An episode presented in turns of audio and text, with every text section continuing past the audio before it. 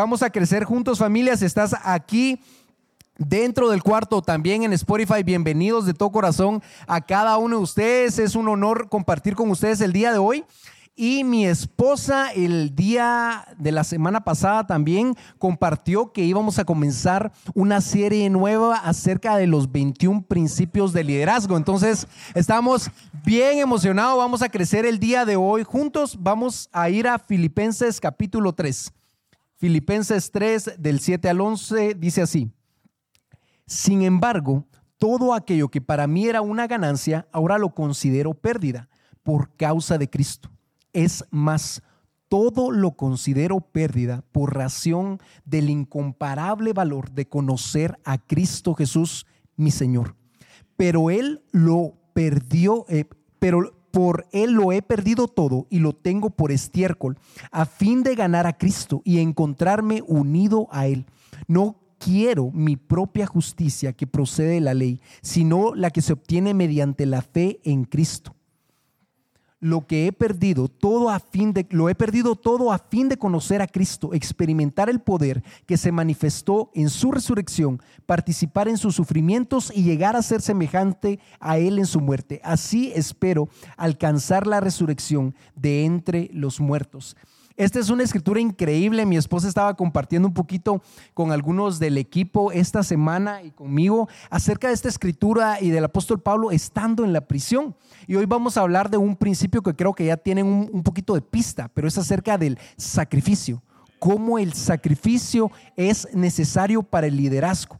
Así que hay una historia increíble en este libro de los 21 principios de liderazgo. Si no tienes el libro, puedes ir, me estaba riendo con mi esposa porque en, Guatemala o tal vez en Latinoamérica hay muchos libros gratis o uno los busca y le aparecen en PDF gratis. Yo lo descargué de una vez y, me dijo aquí porque eh, de seguro es pirata. No le dije yo, es que hay más necesidad de liderazgo, entonces nos lo dan de gratis. Le dije, pero lo puedes encontrar, está en pdf.com. Yo lo descargué, está buenísimo. Este es el principio número 18 de ese libro. Pero ya, ya todos riéndose, va. el que quiera comprar el original, compre el original, no hay pena, ahí está en Amazon también. Pero eh, relata una historia increíble, que es la historia de Chrysler, eh, Chrysler Motors. Ah, estaba en mi inglés para mi suegro, está bueno hoy. Entonces es, es increíble porque para los que no conocen, esta empresa automotriz llegó a tener el 25% del mercado global alrededor de los años 30, 40, 50. Entonces fue una empresa que tenía mucho éxito, desarrollaron modelos y carros increíbles en esa época y eran pioneros en el sector automotriz de esa época. Pablo sabe de ese rollo más que yo, pero en, ese, en esa época estaban dentro de las eh, tres empresas más grandes a nivel global en temas automotrices. ¿Qué fue lo que pasó?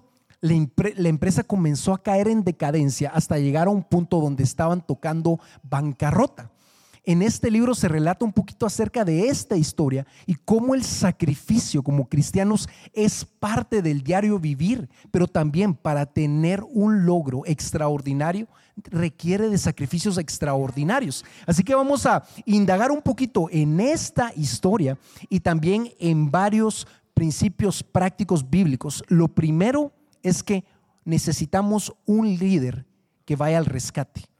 Un líder que vaya al rescate. Los que somos cristianos sabemos quién fue ese líder. ¿Quién fue el líder que fue al rescate por nosotros? Ah, va. Uno dijo de Superman por allá atrás, pero ahí va a ir conociendo a Cristo poco a poco.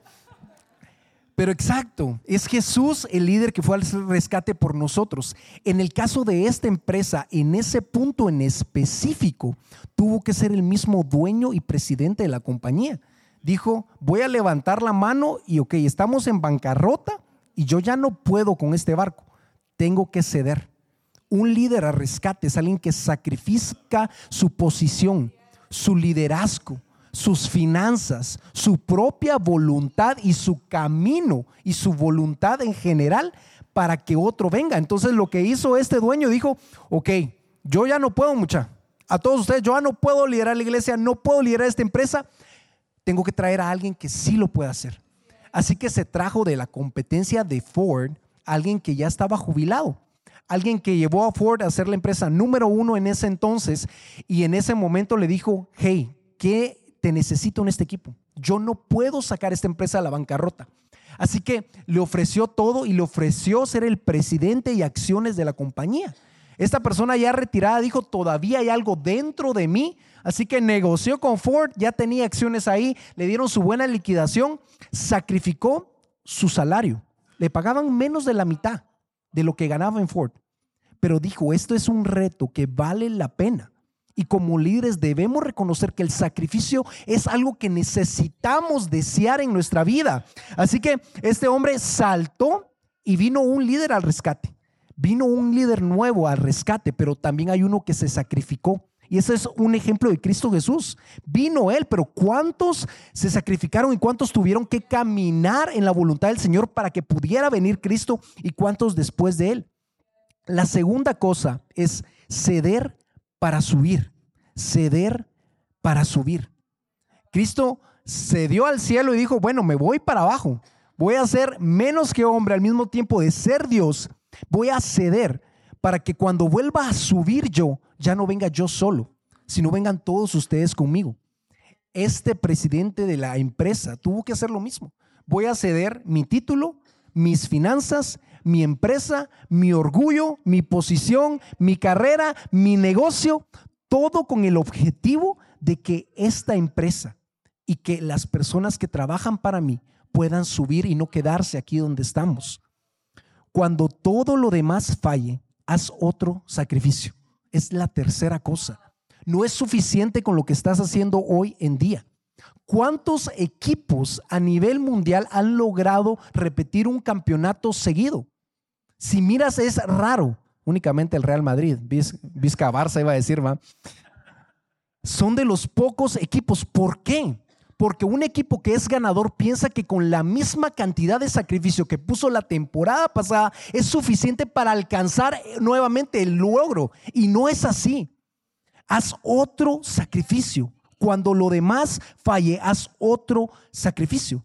Me encanta porque este líder que vino y dijo, bueno, yo vengo de Ford, yo me las puedo, ya hice 1.800 millones de ganancia neta al año, en ese entonces 50. Y viene y dije, aquí me las puedo yo. 32 de los 35 presidentes de la junta de la empresa se van. Comienza a haber más bancarrota, más deuda. Tiene que bajar su salario aún más. Tiene que pedirle a otros que bajen su salario también. Y él estaba en contra de pedir apoyo del gobierno. Y era alguien que decía, jamás voy a hacer eso. Le tocó humillarse y venir delante del gobierno y decir, necesito de su apoyo, necesito un préstamo en este momento para que no quiebre su orgullo en el piso, humillado, pidiendo apoyo, pidiéndole a los que trabajaban ahí que reducieran su salario, él mismo también. Y era alguien que decía, no, no, no, el fin de semana es para mí mi familia. Yo trabajo de lunes a viernes en la Ford y, y así es. Aquí le tocó 24/7, fines de semana, traer a su familia, a la empresa y a sus hijos con él porque era necesario para lograr recuperar aquello que le habían puesto en las manos. Él sabía el costo del liderazgo. Es otra de las cosas, saber el costo del liderazgo. ¿Cuántos quieren éxito en la vida? ¿Cuántos tienen un sueño aquí de los que están en el cuarto, tal vez si estás en línea? ¿Cuántos quieren un logro o algo para sus vidas? Todos tenemos un sueño que Dios ha depositado dentro de nosotros pero debes saber el costo del liderazgo. Hay una persona que se llama Rash en la India y él venía de una familia llamada brahmánica, que es el más alto rango de familias en la India. Es como decir eh, de los apellidos que ya conocemos aquí, de este apellido o otro apellido, de las cinco familias que tienen más finanzas aquí en Guatemala. Él era de esa élite, de esa clase de familias en la India. Era Raj, pero conoce a Cristo Jesús. A las dos semanas o par de semanas su familia le celebra un funeral un ataúd. Ya no es parte de la familia y comienza a vivir en la calle. Pero tenía un liderazgo y un llamado. No tenía que, comer en la calle. Es similar al hijo pródigo, solo que él tomó la decisión correcta y sabía el sacrificio que requería ser cristiano. Luego de ello comenzó a liderar un movimiento cristiano en la India. Y hoy en día más de 3 millones de personas en la India son cristianos gracias al sí al sacrificio de una persona actualmente. Así que tenemos que reconocer que no es la comodidad lo que nos va a llegar a ser un gran líder, es el sacrificio y debes conocer el costo del mismo. Mientras más alto estoy, más cedo. Es que muchos, yo no sé si les ha pasado, pero tal vez estás en un trabajo, quieres emprender, estás en ministerio, quieres tener hijos y dices, ah, ya con los hijos voy a ser más feliz, lo voy a tener todo acomodado. Cuando mi negocio de eh, emprenda voy a ser más flexible. Cuando ya sea gerente ya voy a tener más tiempo libre y solo voy a dar órdenes cuando ya estás en la realidad del asunto y te das cuenta de los llantos de tu hijo a las 3 de la mañana, que ser gerente requiere de que si equivocaron los cinco de abajo ya te llevó el río a vos y vos sos el que paga las cuentas, que el negocio no es trabajar menos, sino trabajar más porque vos tenés que hacer todo, te das cuenta de la realidad que entre más alto y Dios te abre esa puerta por la cual tocaste, requiere ceder más tiempo, sudor, lágrimas de tu propia voluntad eso es lo que hizo Cristo Jesús. Un impacto requiere un sacrificio. La ley del sacrificio establece que cuanto más grande es el líder, tanto más debe ceder. Piensa en alguien como Martin Luther King Jr. Su esposa Coretta Scott King comentó lo siguiente en un libro de su vida. Mi vida con Martin Luther King nuestro teléfono sonaba de día y de noche. Y a veces nos lanzaban una retaíla de insultos obscenos. Con frecuencia las llamadas terminaban con una amenaza de muerte si nos íbamos, si no nos íbamos de la ciudad. Sin embargo, a pesar del peligro y el caos de nuestra vida privada, yo me sentía inspirada, casi eufórica Mientras seguía su curso como líder del movimiento a favor de los derechos civiles, King fue arrestado y encarcelado muchas veces, apedreado, acuchillado y atacado físicamente. Alguien puso una bomba en su casa y estalló, pero su visión e influencia siguieron en aumento. Finalmente sacrificó todo lo que tenía. En su último discurso, en la noche de su asesinato en Memphis, dijo, no sé lo que ha de sucederme ahora nos esperan días difíciles, pero ya no me importa, porque he estado en la cima de la montaña. No haré caso. Como todo el mundo, quisiera vivir una larga vida. La longevidad es buena, pero eso no me preocupa ahora. Solo deseo hacer la voluntad de Dios y Él me ha permitido subir la montaña. He mirado y he visto la tierra prometida. Tal vez no llegue ahí con ustedes, pero quiero que esta noche sepan que nosotros, como un pueblo, llegaremos a la tierra prometida. De modo que estoy feliz esta noche. No temo a ningún hombre. Mis ojos han visto la gloria de la venida del Señor. Este es un hombre extraordinario. Pero ¿por qué nos hemos quedado en la comodidad? ¿Por qué nos hemos quejado del sacrificio mínimo que tenemos hoy en día que hacer. ¿Qué estás dejando que entre a tu mente y a tu corazón para decirte que tu sacrificio es suficiente? Cuando comienzas a alimentarte de, mira Marvel, mira DC, mira superhéroes, mira personas millonarias, mira Instagram, y vas a comenzar a ver unas vidas perfectas que no existen. Superhéroes que no existen. El único es Cristo Jesús quiero que hoy te lleves varias cosas. De primero es la perspectiva del sacrificio. El sacrificio es parte de nuestro ADN, es parte de nuestra oración, es algo que oramos y deseamos. Es algo que tenemos claro como cristianos, que las penas y tribulaciones de esta tierra son dicha y que estamos cosechando y cultivando en la eternidad nuestra recompensa. Tenemos que ser una iglesia que clama por quebrantamiento en la carne para que viva su espíritu. Eso, eso es la iglesia de Cristo Jesús.